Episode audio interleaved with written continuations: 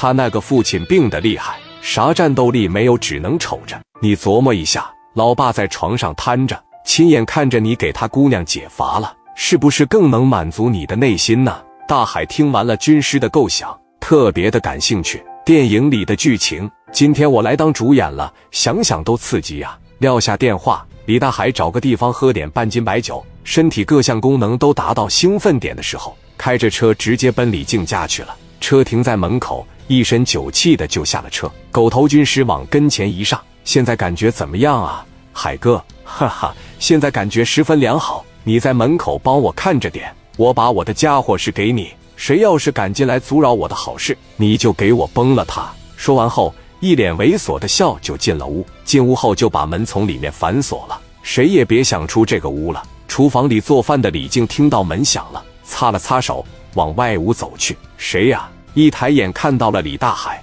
李静下意识的往后退了一步。怎么了？不是认识你海哥了？才几天没见啊？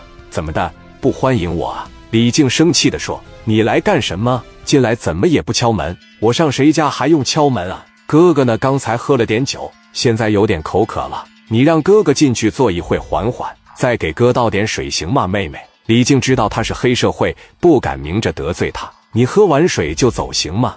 去别的地方歇着吧。妹妹，你先给哥整口水，等哥喝完以后再说。前几天你弟弟给我砍伤了，咱们是不是的有个说法？咱俩商量商量，赔偿的结果让我满意了，一会我就走了。那行吧，你等着我去给你倒水去。李静转身往厨房去了，李大海往床上一坐。另一个房间，李静的父亲听到了女儿和一个男人在说话，还问道：“小静啊，谁来了？”大海回道：“没事，叔叔，我找小静说点事，你好好在床上躺着吧。”小静的父亲还以为自己女儿有了男朋友，高兴的说道：“好好你们聊，你把这屋门关上吧。”哈哈，叔叔不用关门，我还想让你听听，也帮小静把把关。李静走回来，把水杯推到大海跟前，说：“海哥，上次的事是我弟弟不懂事，伤害了你，你大人不计小人过，饶了他这次吧。”哈哈，小静啊，你弟弟不懂事，你不能不懂事吧？幸亏现在是冬天，我穿的厚实。要是夏天不得给我开膛破肚啊！这么多兄弟跟着我，我一天费用也挺大的。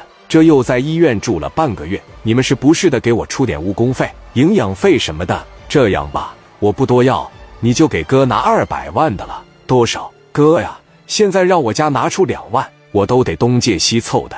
这二百万我上哪给你整去啊？静啊，哥哥知道你家没有钱，所以哥哥又给你想了一个赔偿方式。怎么赔偿？李大海猥琐的表情又展现了出来，一手抓住李静的手，回答道：“你好好伺候我一段时间，尤其是晚上的时候，必须随叫随到。伺候好了的话，我就不要你的钱了。这个方式你看怎么样？”李静使劲的抽回手，说道：“海哥，这样吧，我家里现在还有八千块钱积蓄，我把这钱都给你，行不行？”此时的李大海兽性大发，一下子就把李静扑倒在床上。